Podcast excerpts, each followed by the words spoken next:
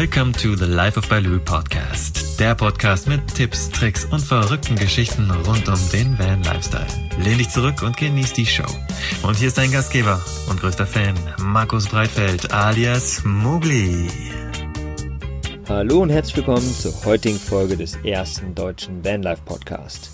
Ja, bevor wir in die Folge starten, habe ich noch zwei Dinge. Ich war ja gerade auf der Abenteuer Allrad die größte Messe für ja, Abenteurer, Offroader, Wanderluster, für alle, die irgendwie gerne unterwegs sind und sich gerne im Gelände befinden auf vier Rädern.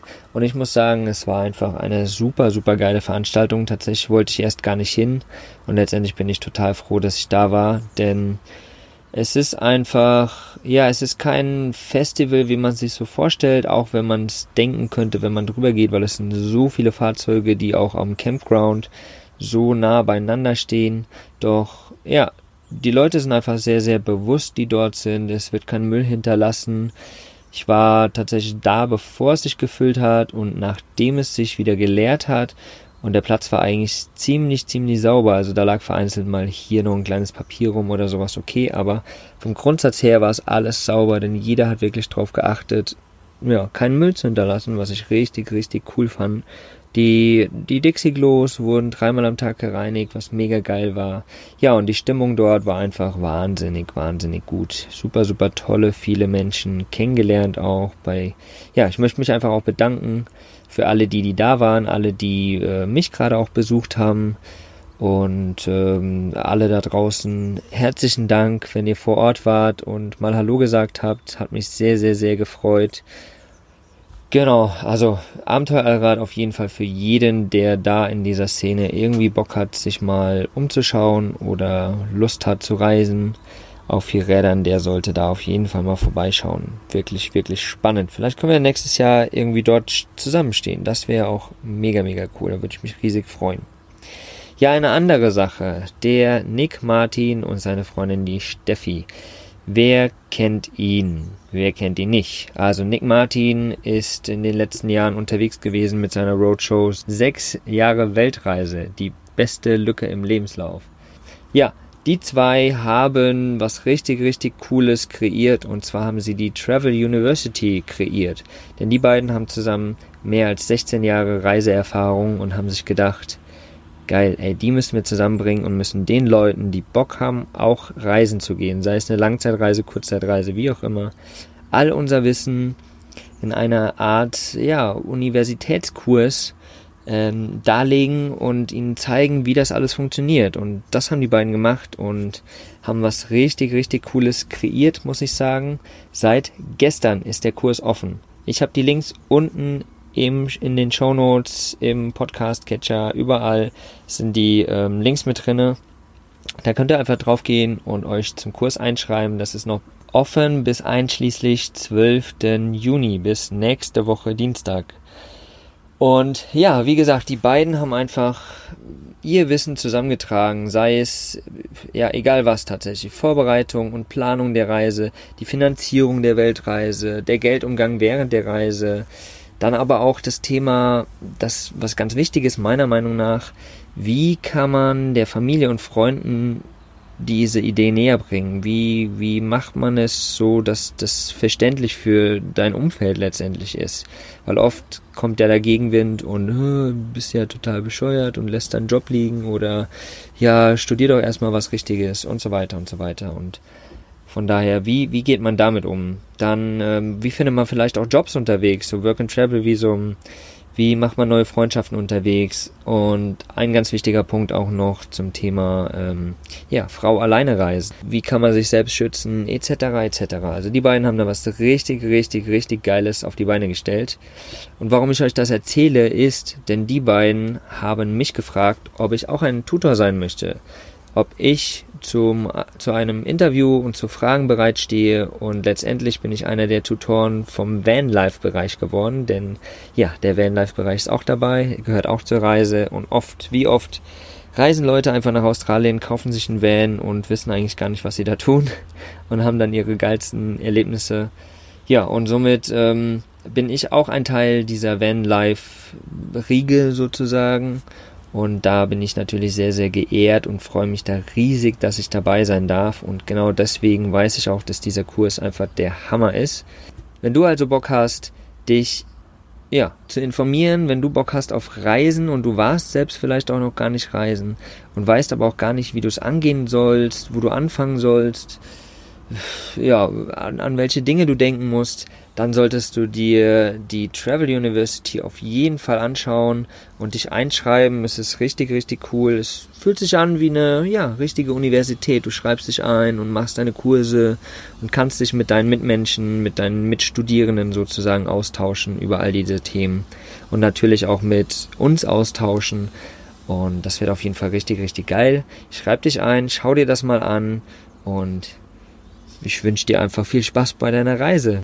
Und ja, bevor ich mich jetzt weiter lange rum verquatsche, wünsche ich dir jetzt viel Spaß bei dem Interview mit Lukas und Eva von Travel into the Blue. Die beiden haben auch richtig, richtig coole Reiseerfahrungen von zwei Jahren Reisen durch Lateinamerika zu berichten. Und ja, viel Spaß dabei. Ich sitze gerade wieder einmal oder noch immer auf der Abenteuer Allrad hier in Bad Kissingen und sitze im Bus von Into the Blue bei Lukas und Eva. Und ja, Eva sitzt vor mir, guckt mich die ganze Zeit an, weil sie ein wenig nervös ist, aber das ist voll in Ordnung. Das darf sie sein. Lukas äh, sieht ganz entspannt tatsächlich aus. Und ja, die zwei dürfen sich jetzt einfach mal vorstellen, würde ich sagen. Eine ganz kurze Runde, wer ihr seid, wo ihr herkommt. Und dann starten wir einfach weiter rein. Magst du anfangen, Eva? ja, ich bin äh, Eva, bin 37, Maschinenbauingenieurin, eigentlich was ganz äh, Langweiliges. ja. Bin seit, wie lange sind wir jetzt zusammen? Fast acht Jahre, acht ne? Jahre, ja. Und Lukas zusammen, wir haben uns auf der Arbeit kennengelernt, bei einem großen Messerhersteller in Solingen und äh, haben uns eigentlich schon über unsere Lust zu reisen kennengelernt. Das war sofort unser erstes Gesprächsthema. Sehr geil. Ja. Cool. Und du, Lukas? Ja, ich bin der Lukas, auch 37 Jahre alt, ähm, gelernter Industriemechaniker und ähm, ja, halt ab, absolut reisebegeistert, so wie die eben schon sagte. Und äh, so beginnt eigentlich unsere ähm, Geschichte damals, als wir uns kennengelernt haben.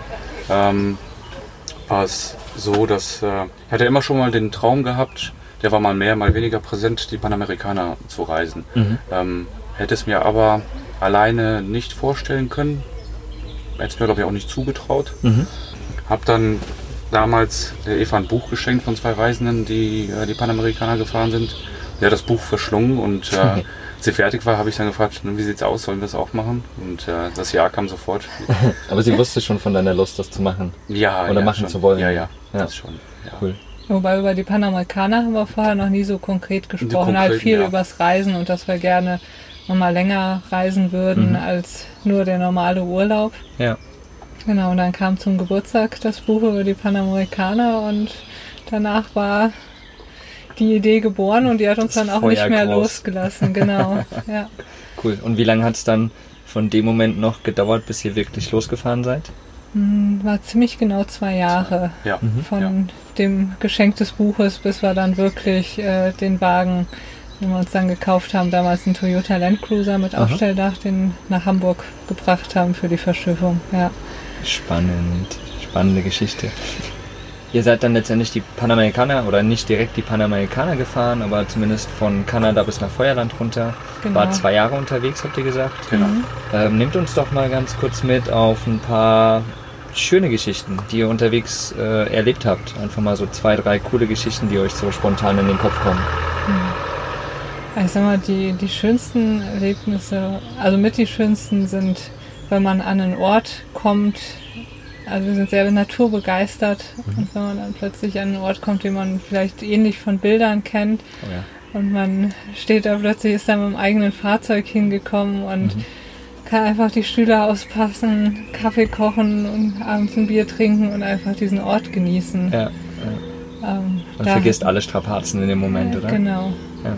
Und da gab es ganz viele von, ob es irgendwelche ähm, noch unbekannten, also ich sag mal jetzt nicht so auf der Touristenkarte bekannten Canyons in den USA waren oder ähm, ein Vulkan in Ecuador ähm, der Regenwald, ich glaube, das ist eins unserer Highlights. Wir lieben den Regenwald. Mhm. Und wir waren in Peru mhm. zehn Tage im Manu-Nationalpark. Ja, mhm. genau. Also für, für, mich ist das immer noch, ähm, erinnere ich mich sehr gerne daran zurück, ist einfach ins Amazonasbecken mit dem Auto runterzufahren. Und man steht auf dem letzten Pass in den Anden und spürt eigentlich schon diese schwülwarme Luft, die da so aufsteigt. Ne? Und, und dann fährt man runter, oftmals auf sehr schlechten Straßen und äh, mit jedem Höhenmeter wird die Vegetation üppiger, bis man dann halt ganz unten angekommen ist ne, und, und, hat die ja absolut verrückt üppige Welt. Regenwald ist halt so lebendig. Ja. Überall kreucht und fleucht irgendwas und man hat eine Geräuschkulisse, die einfach ganz besonders ist. Und, mhm. ja. Also so, so ein, wie kann man, also ich war jetzt noch nicht direkt in einem, in einem Regenwald, wie kann man sich die Geräuschkulisse vorstellen?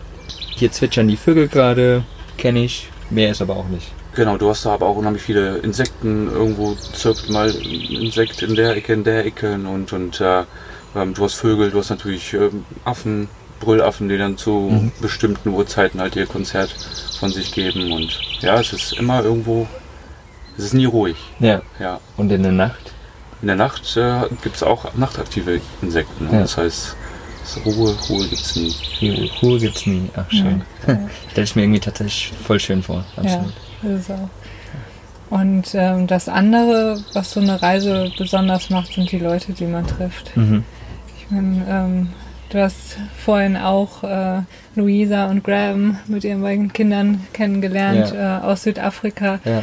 Die haben wir damals, wie gesagt, das ist jetzt sechs Jahre her, ne, dass wir die in Peru kennengelernt haben und wir sind immer noch im Kontakt und freuen uns immer riesig, wenn wir die Chance haben, die irgendwo auf der Welt wiederzusehen. Ist auch eine tolle und, Familie, absolut. Ja. Ganz herzenswarm. Und solche Begegnungen machen so eine Reise auch immer wieder besonders. Kann ich absolut nur unterschreiben. Mhm. Ja, klar. Und habt ihr aber auch schlimme Momente erlebt? Also irgendwas, was, ja, wo man sagt, das hätte ich mir tatsächlich sparen können?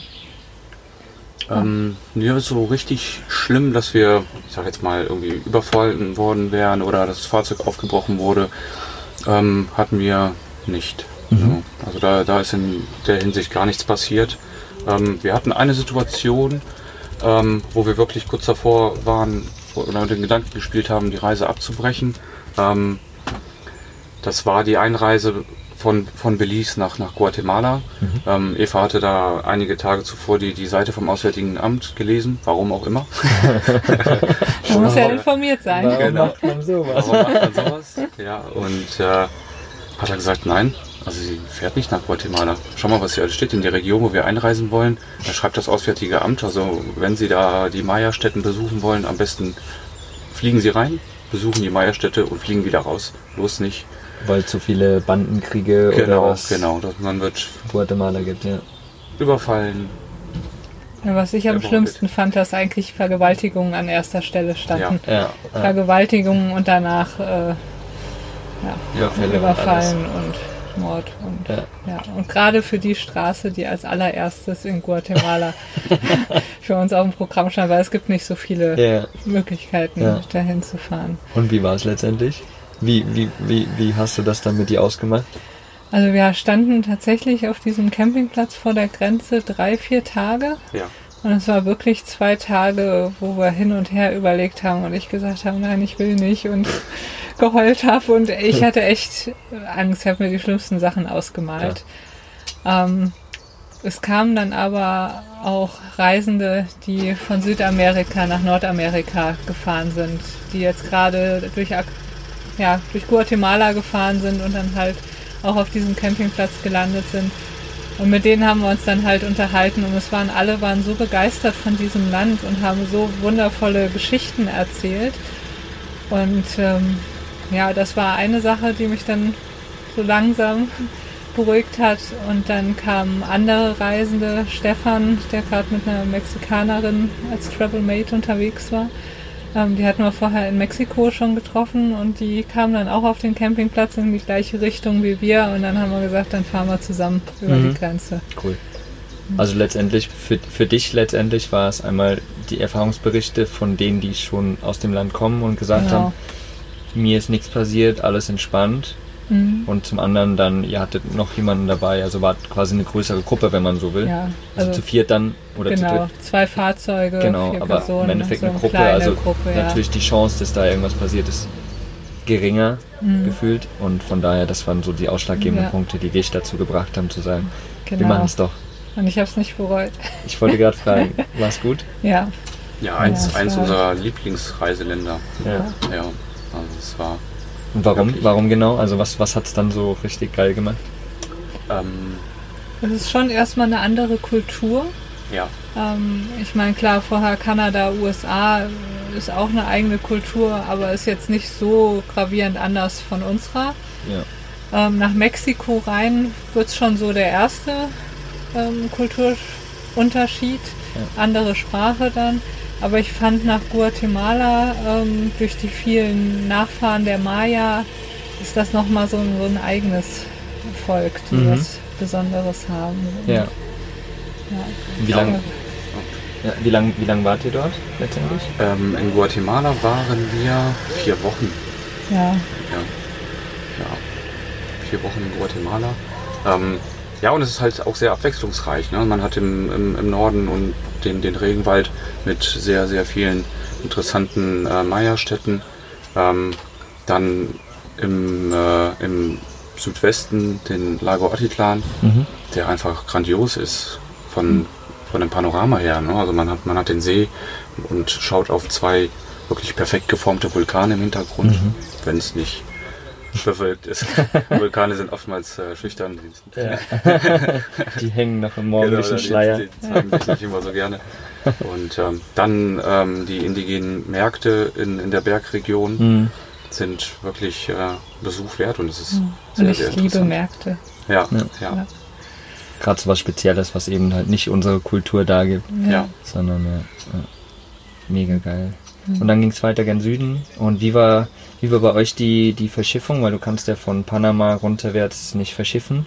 Äh, nicht, nicht, nicht fahren, sondern musst ja verschiffen lassen. Ja. Wie lief das bei euch ab? War das ähm, ja, es, es bedarf schon einer gewissen Vorbereitung. Also wir haben eigentlich so drei Monate vorher uns angefangen damit zu beschäftigen, mhm. ähm, auch mit Informationen von anderen Reisenden. Also das ist halt immer, ähm, jetzt nochmal kurz zu einem anderen Thema, so eine Reise kann man, kann man halt nicht wirklich planen. Mhm. Ne? Man, klar, man beschäftigt sich damit, ähm, hat so eine grobe Idee, aber man kann einfach zwei Jahre oder, oder länger oder auch ein Jahr nicht, nicht äh, planen ins Detail. Und, und Dinge ändern sich halt, man muss halt offen sein für, für Dinge. Dinge ändern sich unterwegs, indem man halt andere Leute trifft. Ja. Und äh, die erzählen einem, wir kommen gerade von da und da und das hat man gar nicht auf dem Schirm gehabt. Mhm. Denkt, oh, das klingt echt cool, ne? Ja. Haben wir noch nie was von gehört? Ja, lass uns da auch mal hinfahren. Ja. Ne? Und äh, so verändert sich das. Ne? Man sieht, sieht, Orte, mit denen hat man sich vorher nie auseinandergesetzt, wusste gar nicht, dass es die gibt. das ist viel schöner als alles andere tatsächlich. Ja, ja. weil die halt nicht so offiziell bereist sind, sagen wir es mal so. Oder, oder halt auch, ähm, dass man Tipps von Einheimischen mhm. erhält. Ne? Ja. Dass sie einem sagen, da gibt es irgendwie eine schöne Ecke, das müsst ihr euch unbedingt mal anschauen. Ja. Mhm. ja. Und das war im Prinzip mit der Verschiffung auch so, dass wir von anderen Reisenden, die halt kurz vorher verschifft haben, ähm, eine Agentur empfohlen bekommen haben, mhm. Ähm, die die Verschiffung gemacht ja. haben. Mit so Verschiffung ist immer so ein bisschen schwierig, wenn man anfängt, Angebote einzuholen, ähm, weil die meisten Reedereien immer nur den Preis für die Fracht mhm. nennen. Und dann denkt man, oh, das ist ja gar nicht so schlimm, der Preis. Ähm, man sollte aber wissen, dass bei der Verschiffung immer mindestens nochmal das Doppelte draufkommt Krass. für die ganzen Handling am Hafen, ähm, mhm. von wo man verschifft und wo man dann ankommt. Gerade ja. mit dem Container. Ja. Da muss man fürs Verladen bezahlen. Man muss äh, die Standzeit vom Container im Hafen. Äh, man muss für das Beladen vom ha Container, fürs Entladen. Ja. Äh, für den Zoll, für, oh, ich weiß nicht, da kommen noch so viele Posten mhm. äh, dazu, dass die reine Fracht meistens dann nochmal das gleiche draufkommt. Ja, krass. Für das Ganze drumherum. Und es war wirklich so, dass, dass wir nie, wir haben ja zweimal dann einen Container verschifft von, von Südamerika zurück nach, äh, nach Hamburg und ähm, es waren immer mindestens äh, fünf bis acht E-Mails, bis wir dann immer mal wirklich bei dem endgültigen Preis angelangt sind. Mhm. Also es kam immer nur so bröckchenweise. ja. Da wir ja, das ist ja dann quasi unsere dritte Verschiffung gewesen, so dann wussten wir, was uns noch fehlt. Und dann mhm. müssen wir wieder anfragen müssen, aber was ist der Preis dafür und dafür? Ja. Ah ja, ne, so und so. Es ist spannend, dass du das gerade sagst, weil ich habe ja die Tage das Interview mit äh, Sabine und Thomas gemacht mhm. von Abseitsreisen, welches übrigens nächste Woche dann kommt. Ähm, die haben genau dasselbe erzählt. Ja. Mhm das mit diesem, mit diesem Verschiffen und äh, du musst tausendmal E-Mails hin und her schreiben, bis du irgendwie doch erst weißt, was es kostet und wo jetzt überhaupt das abfährt mhm. und welches Schiff ist zuständig und ja. ist ein kleines Hackmack, aber es ist möglich mhm. trotzdem. Ja. ja. ja. Und am Ende hat alles ganz gut geklappt. Wie gesagt, es war sehr viel Bürokratieaufwand. Ja. Ähm, wir haben dann ähm, Martin und Kati von der Lehmann Goes Around the World. Genau. Die haben wir mehrfach ge getroffen auf der Reise und mit denen haben wir zusammen die Verschiffung gemacht. Wir haben unsere beiden Autos in großen Container zusammen verladen. Mhm. Und äh, ja, da kommen dann so Sachen auf einen zu, wie dass man in Panama zu einer Polizeistation muss, morgens um 8 Uhr mit offener Motorhaube, um eine Ausreiseerlaubnis für das eigene Fahrzeug zu beantragen. Dafür braucht man dann acht Kopien von allem, von Pässen, von Fahrzeugscheinen, äh, und ja, bis man dann irgendwann die ganzen Papiere zusammen hat und dann zum Hafen fahren kann. Ja. Übrigens auch eine Gegend, wo in jedem Reiseführer drin steht, fahren Sie da bloß nicht hin.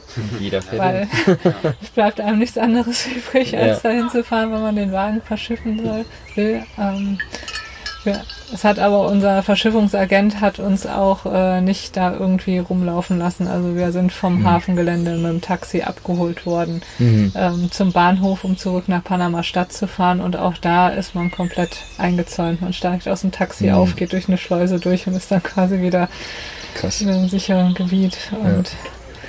Ja, es stand tatsächlich in unserem Reiseführer drin, ähm, wenn Sie nach Cologne reisen, Tageszeit spielt keine Rolle, sie werden überfallen. ja, das macht Mut. Ja. Da hat man Lust. tatsächlich ist aber keiner von uns überfallen nein, nein, worden. Nein. Ja, das, das ist ja tatsächlich ähm, ganz oft in Lateinamerika, fast überall, wo du hingehst, wird dir gesagt, hey, pass auf, du wirst auf jeden Fall überfallen. Und, ja. keine Ahnung, Rio de Janeiro, überall. Klar gibt es immer wieder Fälle, aber mhm. was ich immer sage tatsächlich ist, ähm, das, meistens ist es eigentlich die Schuld von der Person selbst. Ja. Weil klar, wir fallen dort auf, wir sind weiß, wir fallen mhm. im Land mit dunklen mhm. Menschen auf, logisch. Und ähm, wenn du dann halt mit deiner Gucci Armani, mit deiner Nikon-Kamera rumläufst, die mhm. Leute haben nichts zu fressen, ist ja klar, dass die dich überfallen. Ja. Also so, und von daher muss man da für sich selbst ein bisschen vorsorgen. Mhm. Ist meine Meinung nach immer. Aber da haben wir eigentlich direkt auch eine schöne Geschichte noch in Panama Stadt. Wie gesagt, wir haben den Wagen in Container verladen und hatten im Prinzip alles, was wir an Wertsachen dabei haben, hatten wir dann bei uns. Mhm. Klar, ein paar Klamotten, die wir brauchten, aber alles von äh, Laptop und Kamera und Kreditkarten, Passe, Fahrzeugscheine, alles, was wir von Wert besessen haben, hatten wir im Prinzip bei uns. Ja. Und äh, sind dann mit dem Zug nach Panama Stadt gefahren und wollten dann mit dem Taxi ähm, zu dem Hostel fahren, das wir gebucht hatten. Ja, wir hatten dann irgendwann ein Taxi gefunden. Das lief aber nicht so wahnsinnig äh, gut. Und auf halbem Weg nach Panama Stadt, mitten auf einer vielbefahrenen Straße, blieb der Wagen liegen. Oh nein. Und, äh, halt mitten im Berufsverkehr, ne? Also es, es, war schon dunkel, es war 8 Uhr abends. Genau, es war schon dunkel. Normalerweise im Dunkeln mit Wertsachen irgendwo rumlaufen mhm. in so einer Stadt macht man ja auch nicht.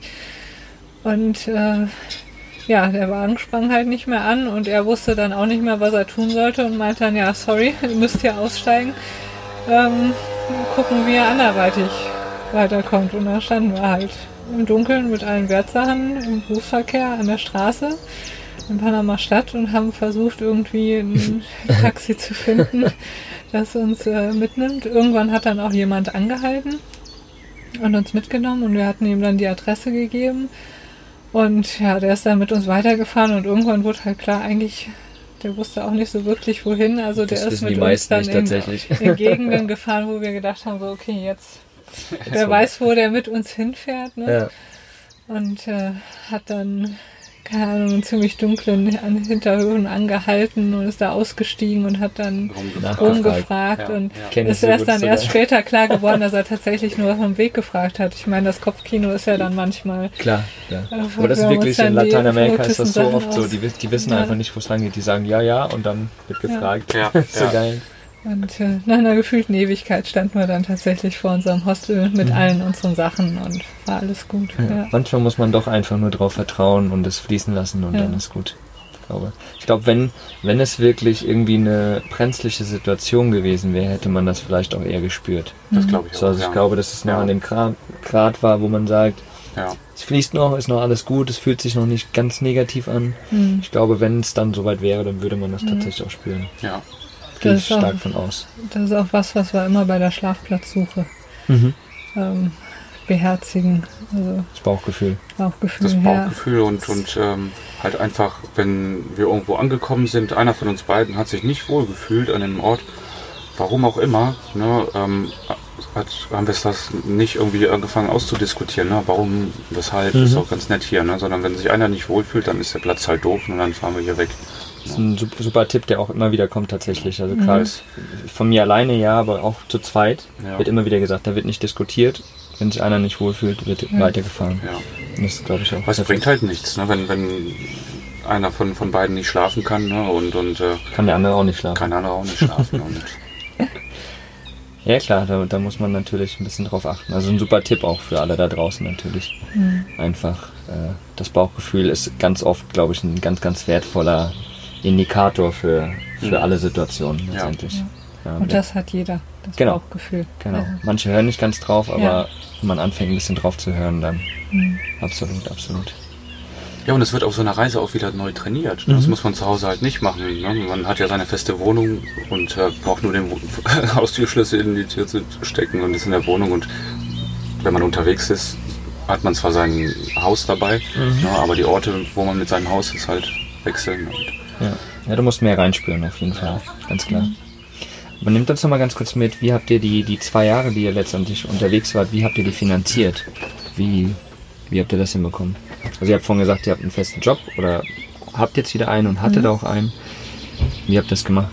Genau, also ähm, als die Entscheidung feststand, wir machen es, dann ähm, war der erste Schritt, ähm, damals hatte jeder von uns noch eine eigene Wohnung. Wir kannten uns wir ja gerade drei ja Monate. Erst drei Monate, ne? Und ähm, dann war es halt klar, ähm, dass wir zusammenziehen in die günstigere Wohnung mhm. von den beiden. Ähm, und halt auch mit dem Ziel, jeden Monat ein Gehalt komplett zur Seite zu legen. Ja, das heißt, ähm, wir haben angefangen, wirklich zu hinterfragen, wenn wir was Neues gekauft haben, brauchen wir es wirklich? Macht das Sinn? Brauchen wir es für die Reise?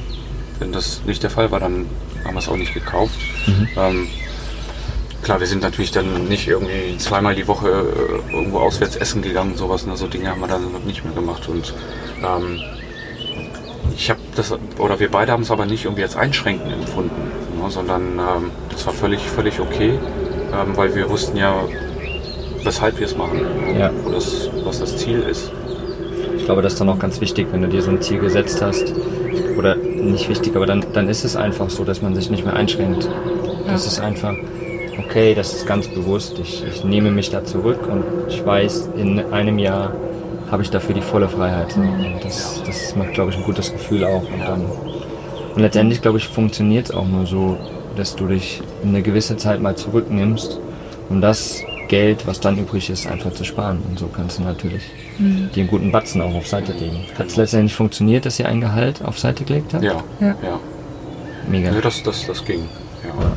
Ja, und klar, wir haben es natürlich von, von vielen Sachen getrennt. Ne? Also der erste Schritt war ja der Zusammenzug, so dann mhm. hat man da schon angefangen auszusortieren, ähm, weil man dann das zwei Haushalte eigen gemacht hat. Und äh, ja, das Interessante war eigentlich, wir haben natürlich unsere, unsere Möbel, weil wir wussten, wir werden ja zurückkommen, mhm. ähm, dann eingelagert und äh, wichtige Sachen, wichtig, damals dachten wir, es wären die wichtigsten Sachen. Schön. wir haben wirklich gesagt, dass wir diesen Container geschlossen haben und so, da ist jetzt das Aller, Allerwichtigste, alles andere haben wir jetzt. Und das war ein äh, Container voll. Das war ein Container ja, voll. der war nicht ganz voll. Der, der war ja, ja voll. ganz voll. Es war ein kleiner Container auch. Aber als wir dann nach zwei Jahren wiedergekommen sind und wieder eine Mietwohnung bezogen haben und wir haben die Möbel und alles aufgestellt und äh, haben uns gedacht, Mensch, wir haben so viel Kram noch. Ne? Wofür brauchen wir das denn? Also ich habe jetzt hier die letzten zwei Jahre hatte jeder von uns äh, eine dicke Jacke und eine Regenjacke. ne? Und äh, warum hängen jetzt hier schon gerade wieder vier Jacken dran? Mhm. Ne? Das, Ist geil, wie, wie bewusst man sich dann wird. Ja. Und ich meine, ihr lebt ja auch hier zum Teil in einem, in einem Bus und zwei Jahre lang auch. Und das reicht ja alles. ja, Ne? ja, Mehr braucht man wirklich nicht. ja. Und das ist manchmal schon zu viel, finde ich. So was ich bei mir dabei habe, packe ich Sachen auch schon seit einem Jahr nicht mehr an. Mhm. Mhm. Das ist mega verrückt. Aber ich glaube, das kriegt man erst rein, wenn man es wirklich mal erlebt hat. Ja, Mhm. Ja, das stimmt. Und ich glaube, mit dem Finanzieren, also wie gesagt, wir haben dann zwei Jahre lang wirklich gespart, jeden Mhm. Cent zweimal umgedreht, Mhm. Sachen verkauft, äh, um das zu finanzieren. Am Ende braucht man aber auch gar nicht so viel, wie viele andere denken. Ja. Also wir haben oft das Gefühl, wenn uns Leute fragen, wie habt ihr das finanziert? Die haben dann ihren drei Wochen Jahresurlaub Im Blick, im ja. Blick und äh, rechnen dann die drei Wochen äh, hoch auf zwei Jahre. Genau, drei bis vier, 5.000 Euro für drei Wochen oder sowas. Und Genau. Dann, ja. Und dadurch, dass wir halt im Fahrzeug gelebt haben, gereist haben, die Nächte, die wir nicht im Fahrzeug verbracht haben, kann man auch an einer Hand abzählen. Mhm. Und man ja auch anders reist, auch gar nicht so das Bedürfnis hat, jetzt jede Touristenattraktion mitzunehmen, sondern ähm, ja, mehr die Momente Ja. genießt und Orte, wo Ja. man ist. Dann Wo- kann man auch mit sehr wenig reisen.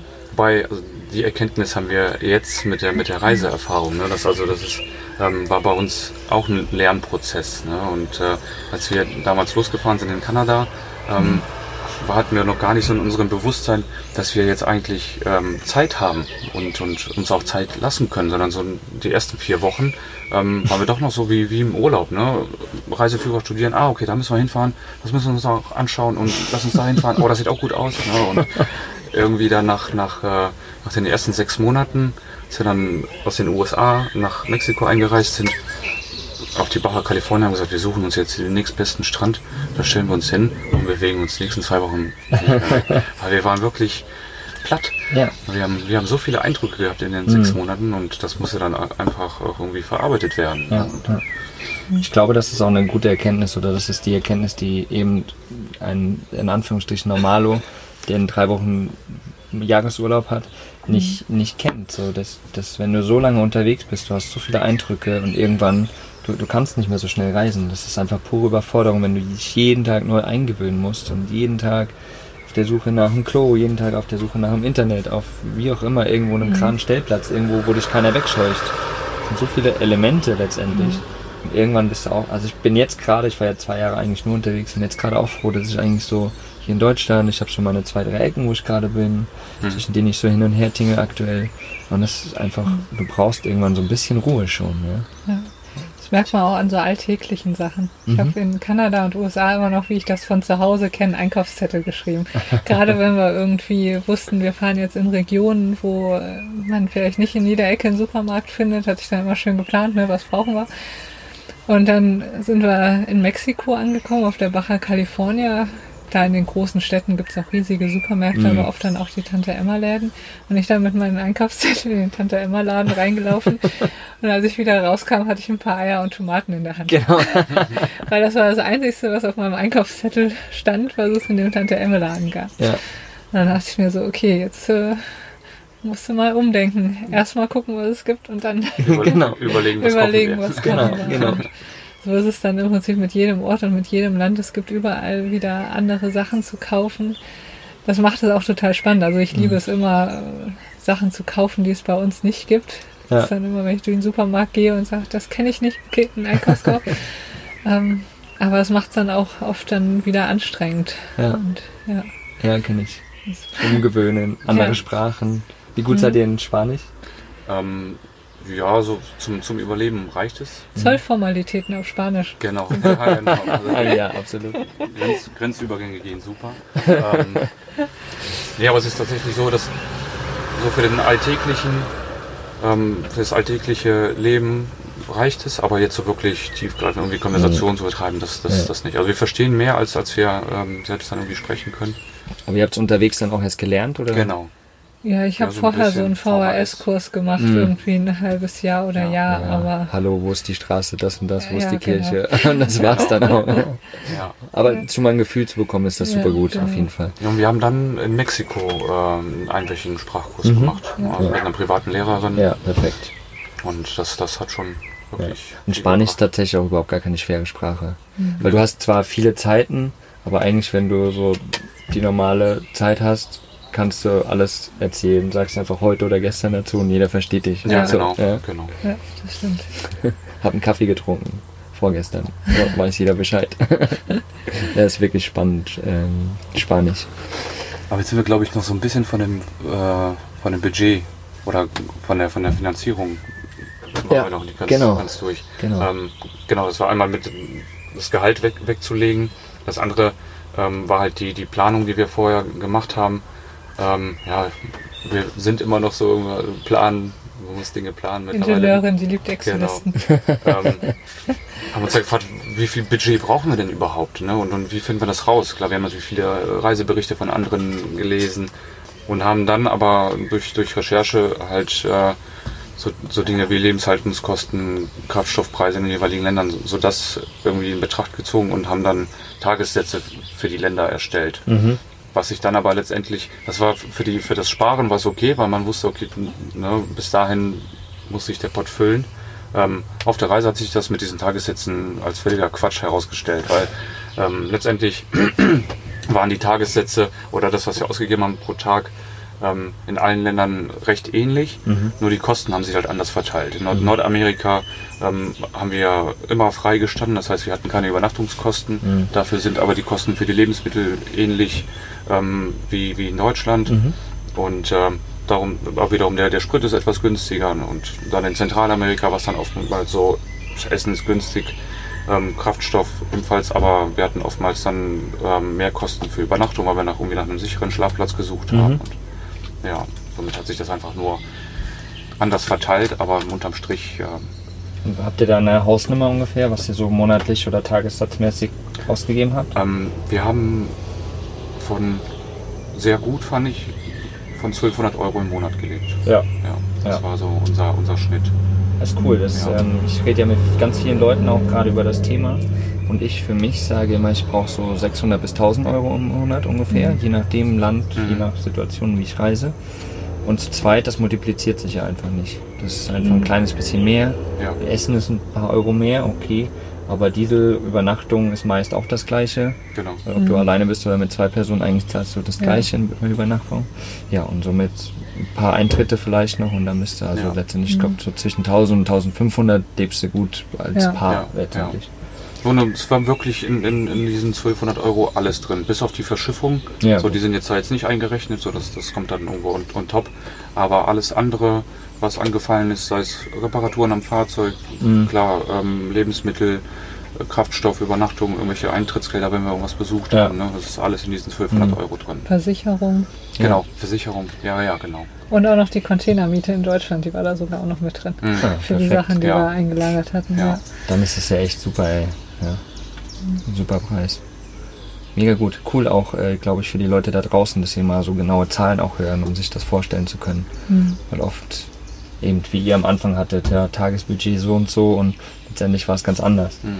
Genau. Das, ja, Auch das Tagesbudget runterzurechnen ist auch sehr unpraktikabel, finde ich, weil du schaffst es gar nicht täglich, das nachzuhalten auf der Reise. ja, klar. Also Ja, ich fand immer mit einem ja, Wochen- oder Monatsbudget zu arbeiten Mhm. einfacher. Ja, klar, logisch, logisch. Cool. Ähm, lass uns aber mal von der eurer Zweijahresreise weggehen zu dem, was ihr jetzt aktuell macht, weil ihr seid ja wieder zurück in Deutschland, arbeitet eigentlich auch wieder, beide Vollzeit, ne? Ja. Mhm. Genau, aber ihr habt ja, ja gerade ein anderes Projekt im Endeffekt, was, was da ist und woran ihr euch festhaltet.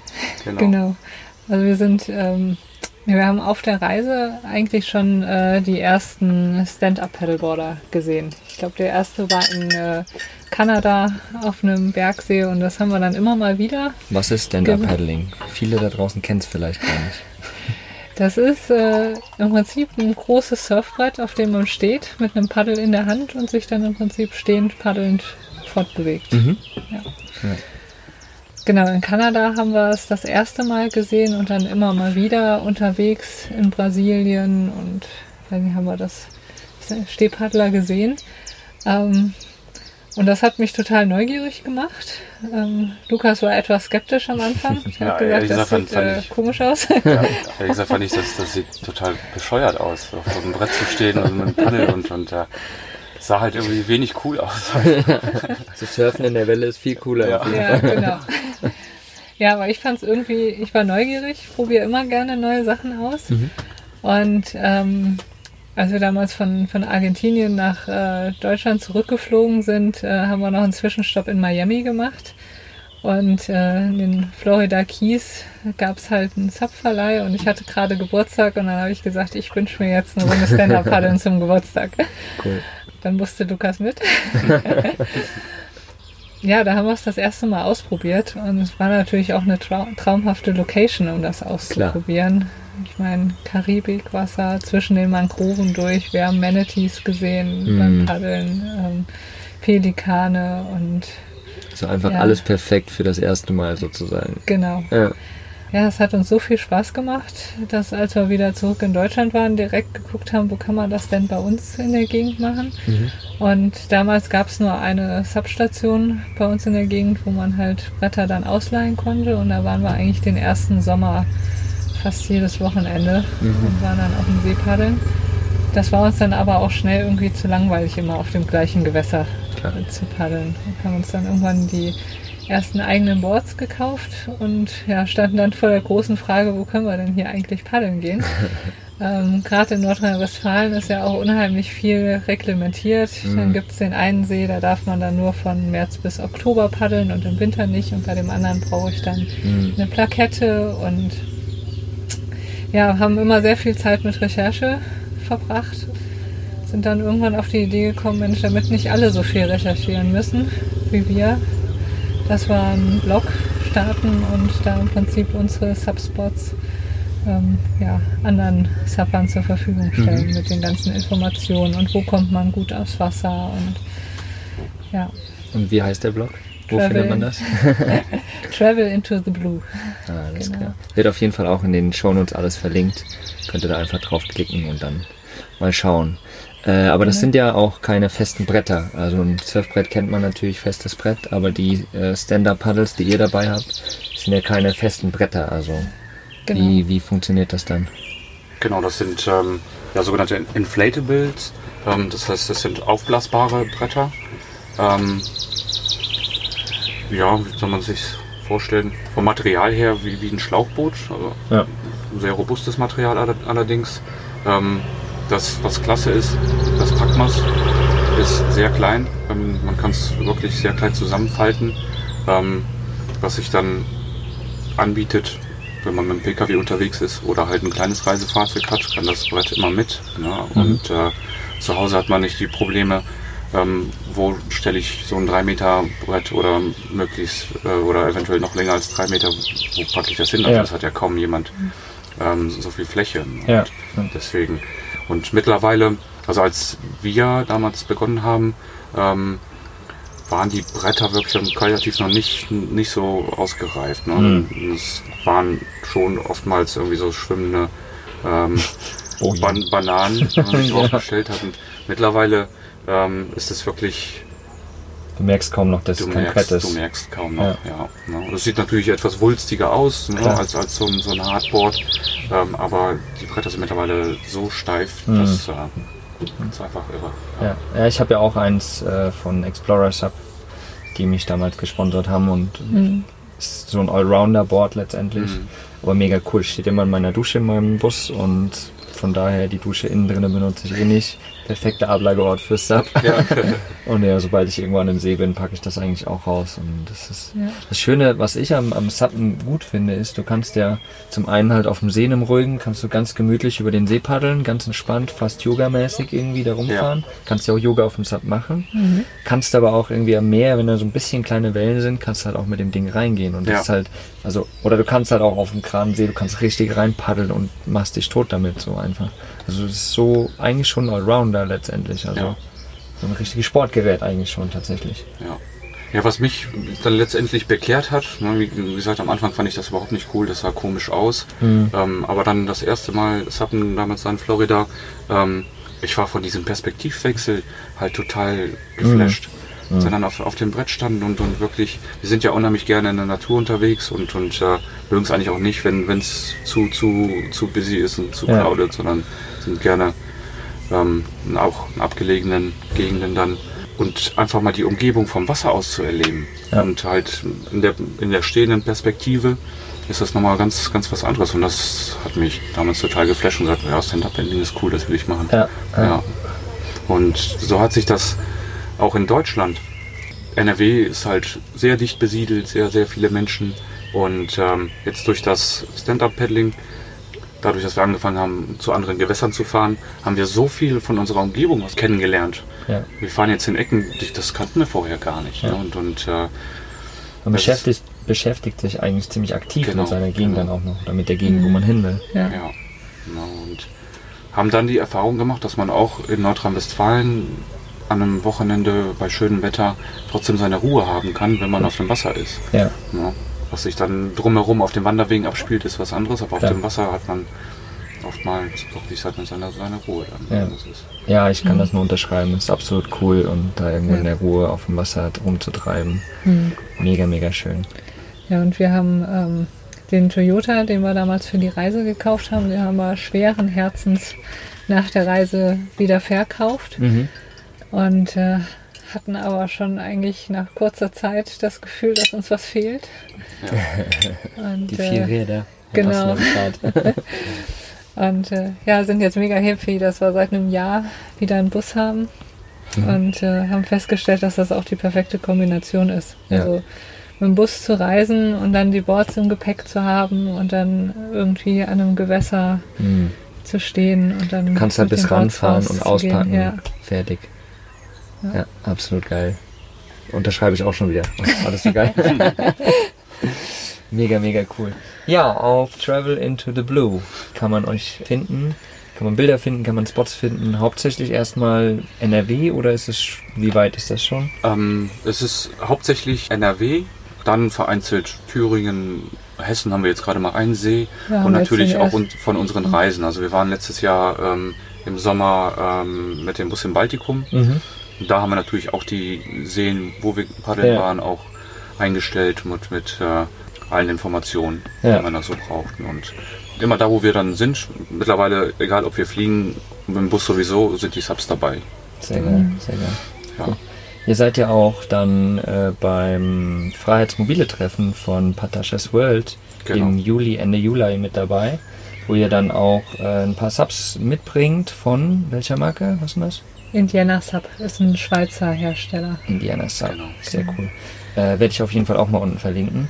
Und von denen bringt ihr dann ein paar Boards mit und werdet dort auf jeden Fall auch ein bisschen Workshops geben, wie das funktioniert, das Sub. Genau. Also wir, wir haben jetzt ähm, Anfang des Jahres äh, eine Sub-Instructor-Ausbildung gemacht, beide, ähm, sodass wir auch Kurse dann anbieten können mhm. in absehbarer Zukunft. Ähm, und äh, ja, das Freiheitsmobile Treffen wird dann halt entsprechend der, der, Workshop wird halt irgendwie eine Kombination. Also das müssen wir jetzt nochmal ausloten, ähm, wie wer was oder welche Interessen da sind. Ob mhm. jetzt die Mehrheit eigentlich sagt, Sappen habe ich schon mal gesehen, wollte ich immer schon mal ausprobieren. Ich will einfach nochmal kurz aufs Wasser und das mal ausprobieren. Oder ob es auch ähm, Leute gibt, die bereits Sappen ähm, sagen, aber irgendwie so mit meiner Paddeltechnik, so das ist, mhm. äh, bin immer K.O. nach dem Paddeln, ne? irgendwas mache ich da vielleicht noch verkehrt ne? oder ja, ne? und das müssen wir jetzt noch ein bisschen ausloten, ähm, damit wir dann auch entsprechend dann die Workshops anbieten können. Ne? Ja. Ja. ja, gut. Ich werde auf jeden Fall meins auch mitbringen und werde mit ja, euch aufs cool. Wasser gehen. Ja. Sehr gut. Und hoffentlich kriege ich auch noch ein paar Tipps. Ich habe schon mal ein paar Tipps bekommen, mhm. wie man ein bisschen leichter um die Kurve fahren kann. Aber das ist ja auch nicht ganz so easy. Doch, wenn man es eigentlich ein paar Mal gemacht hat, dann ist es ganz schön schwer. Ja. ja. Aber vielleicht kriege ich da auch noch ein paar Tipps. Das wäre mhm. cool. Gerade wenn man irgendwie exploren will mit dem Board. Mhm. Wir waren ja im, im Januar nochmal in Florida und sind auch in den Everglades paddeln gewesen, Geil. zwischen den Mangroven. Geil. Und dann ist es schon nicht verkehrt, wenn man auch weiß, wie man das Board rückwärts und seitwärts bewegen kann. Mhm. Genau, genau. ja. Mega gut. Die Tipps hole ich mir gerne ab dann. zwischen Mangroven und Alligatoren. Ja. Alligatoren auch noch. Ja, das, Ja, war, ja. das war wirklich, eine, also es war am Rand der Everglades. Ähm, man, die sind scheu. Mhm. Ne? Und äh, Normalerweise wir haben die sind so sie auf scheu, 10 ja. Meter Entfernung mal einen gesehen und dann sind sie aber abgetaucht, als Mhm. wir dann näher kamen. Aber wir haben in, in äh, so einem kleinen Kanal dann eine Pause gemacht, saßen auf den Brettern, haben was gegessen, getrunken und äh, dann schaue ich mich so um und dann macht es überall so blub, blub. Letztendlich waren irgendwie 10 Alligatoren so um uns herum. Also sind die tatsächlich einfach unter euch gewesen die Ja, ja, ganze klar. Zeit Ja, halt. ja. Das Ja. Wasser ist halt äh, sehr, sehr dunkel, sehr Ja. trüb. Ne? Du kannst, kannst nicht wirklich was Ja. sehen. Genau, das heißt, die sind immer da. Aber die waren überall. Ja. Und da hattest du keine Angst, Nein. Eva? Vor Alligatoren hat sie keine Angst. Aber Grenzen überschreiten. Ja. Cool. Ja, ich, äh, ja, da fallen mir auch gerade Geschichten ein mit Alligatoren. Aber egal, das passt jetzt nicht hier rein. Lass uns doch mal, also mega, mega viele geile Informationen. Ich find's richtig cool, was ihr macht. Und vor allen Dingen, dass ihr auch trotzdem eure Freiheit lebt. Oder schaut, dass ihr das leben könnt, obwohl ihr halt doch einen Fre Vollzeitjob habt, beide. Mhm. ja. Finde ich richtig cool, weil ja, es ist einfach für viele erstens nicht vorstellbar und zweitens nicht realisierbar im ersten Moment vielleicht, aus ihrem Alltagsjob rauszugehen und dann noch Freiheit genießen. Wie soll das denn funktionieren? Aber ihr Mhm. seid ein ganz cooles Beispiel, finde ich, dass ihr das ganz gut macht und mega geile Informationen, absolut. Ich habe für jeden äh, Interviewgast noch Abschlussfragen, die ich euch natürlich auch gerne stellen möchte. Und zwar ist die erste Frage, was bedeutet für dich oder für euch Freiheit? Wollt ihr sie einzeln beantworten? Ja, ich glaube, das ist ganz cool. Eva, du darfst anfangen. Ähm, nee, lass mal Lukas anfangen. Lass mal kurz überlegen. ja, Freiheit, Freiheit. Was heißt für uns Freiheit? Ähm, wir hatten ja schon mal, also für uns, die, die Freiheit gehabt oder uns die Freiheit genommen, für zwei Jahre zu reisen. Und äh, das Gefühl einfach ähm, nicht fremdbestimmt zu sein, sondern ne, das war eine klare Entscheidung dafür, dass, dass wir ähm, über unsere Zeit selbst bestimmen. Und das, das war schon einfach ein Gefühl von, von Freiheit. Ne, mit dem Prozess, sich von Dingen zu lösen. Ne, also es war mit äh, jedem Teil, was wir irgendwie abgegeben haben, mit jeder Versicherung, die halt für die Reise ähm, nicht relevant war und die gekündigt haben, das war schon immer irgendwie so, so ein befreiendes Mhm. Gefühl. Ne? Und ja, und dann, wie gesagt, auf der Reise halt über seine Zeit bestimmen zu können, ohne dass irgendjemand anruft oder eine E-Mail schreibt und sagt, so, äh, erscheinen bitte morgen um 12 Uhr da und da. Ne? Ja. ja. Cool. Oder auch noch ganz wichtig, halt, dass wir wirklich gemeinsame Zeit hatten. Mhm. Und das ist momentan fällt es uns wirklich ähm, schwer an, in manchen Wochen, dass wir uns wenig sehen, arbeitsbedingt. Mhm. Das ist der Horror. Ne? Wir waren vorher, äh, beziehungsweise in den zwei Jahren, 24 Stunden, sieben Tage ähm, zusammen. Und äh, Hab das überstanden und jetzt auf einmal. ja. Nee, es hat ja super funktioniert. Ne? Ja. Also, ja, das ist vielleicht auch nochmal etwas Wichtiges, wo wir jetzt wieder ein bisschen aus. Leben auf so kleinen Raum zu zweit. Ja. Das ist äh, für eine Beziehung stellt das schon die Beziehung auf die Probe. Ne? Und äh, man muss einfach ähm, lernen, Dinge direkt auszudiskutieren. Es ist nicht wie zu Hause, dass man sich vielleicht mal irgendwie anzickt und dann sagt, okay, ich gehe jetzt mal in einen anderen Raum. Ne? Einen anderen Raum gibt es nicht. Mhm. Und äh, damit ähm, nichts irgendwie Belastendes bei einem selbst hängen bleibt, muss man halt über Dinge sprechen. Und äh, man, wir haben uns auch, also wir haben uns nie ernsthaft gestritten in den zwei Jahren, aber so Zickereien gibt es halt. Ne? Und das ist irgendwo ganz normal. Ähm, aber es wurde dann halt spätestens vorm zu Bett gehen, wurde darüber gesprochen, dann ist Ja. gut. Ist Sache Ich glaube, das ist ganz wichtig. Die Kommunikation ist ja bei allem im Endeffekt Ja. einfach eine klare, offene Kommunikation. Und sonst, ja, sonst hältst du keine drei Wochen durch. und jeder geht seinen eigenen Weg. Ja, ja. Wie ist bei dir? Was für dich die Freiheit? Gute Frage. Ich würde sagen, vielleicht auch seinen eigenen Weg gehen zu können. Mhm. Also es gibt viele, oder ich habe den Eindruck, dass es viele gibt. Ähm, es gibt halt so, gerade in Deutschland, so einen Weg, den man zu gehen hat. Mhm. Ja. Den haben wir ja auch schon durchbrochen, dadurch, dass wir die zwei Jahre gereist sind, was auch oft, also bei vielen auch auf Unverständnis äh, gestoßen ist, dass man aber trotzdem die Möglichkeit hat, ähm, sowas zu machen, wenn man es machen möchte. Mhm. Das ist auch Freiheit. Ja, absolut. Cool. Dann habt ihr eine Lebensweisheit, die ihr unseren Zuhörern mitgeben könnt, die ihr erfahren habt in eurem Leben. Mir fällt sofort eine für dich ein. Dürfte auch für den anderen antworten. Life is better in board shots. Absolut. Ja. Fällt dir jetzt eine für mich ein? Alles wird gut. Das sind auf jeden Fall Le ja. Lebensweisheiten, ja. keine Frage. Cool. Cool, cool, cool. Dann habe ich einen Satz, den ihr gerne mal beantworten dürft. Gerne jeder für sich. Persönlich wachse ich, indem ich aus der Komfortzone rausgehe. Mhm. Was beim Reisen ständig passiert. oh ja. ja, was wäre bei mir? Gleiche, gleiche. gleiche Antwort, ja. Mhm. ja. So einfach mal wagen und machen. Genau, genau. Auch, auch wenn es erstmal un, vielleicht unangenehm mhm. ist, ne? Und, und ähm, aber es einfach mal machen. Ja. Ja. Unterschreibe ich. Vielleicht auch noch das, was du eben angesprochen hast, als Paar auf so engem Raum zu reisen. Mhm. Wächst man auch mit? Mhm. Ja. Klar. Ja. Cool. Dann habe ich ja die Spotify Songlist vom Podcast. Jedes Interview, Pärchen, Paar, Einzelperson darf da gerne ein Lied reinhauen. Habt ihr einen coolen Song? Bob Marley, Three Little Birds. Three Little Birds, yes. Ziemlich cooler Song, auf jeden Fall. Und Bob ist immer gut. Bob, Bob geht immer.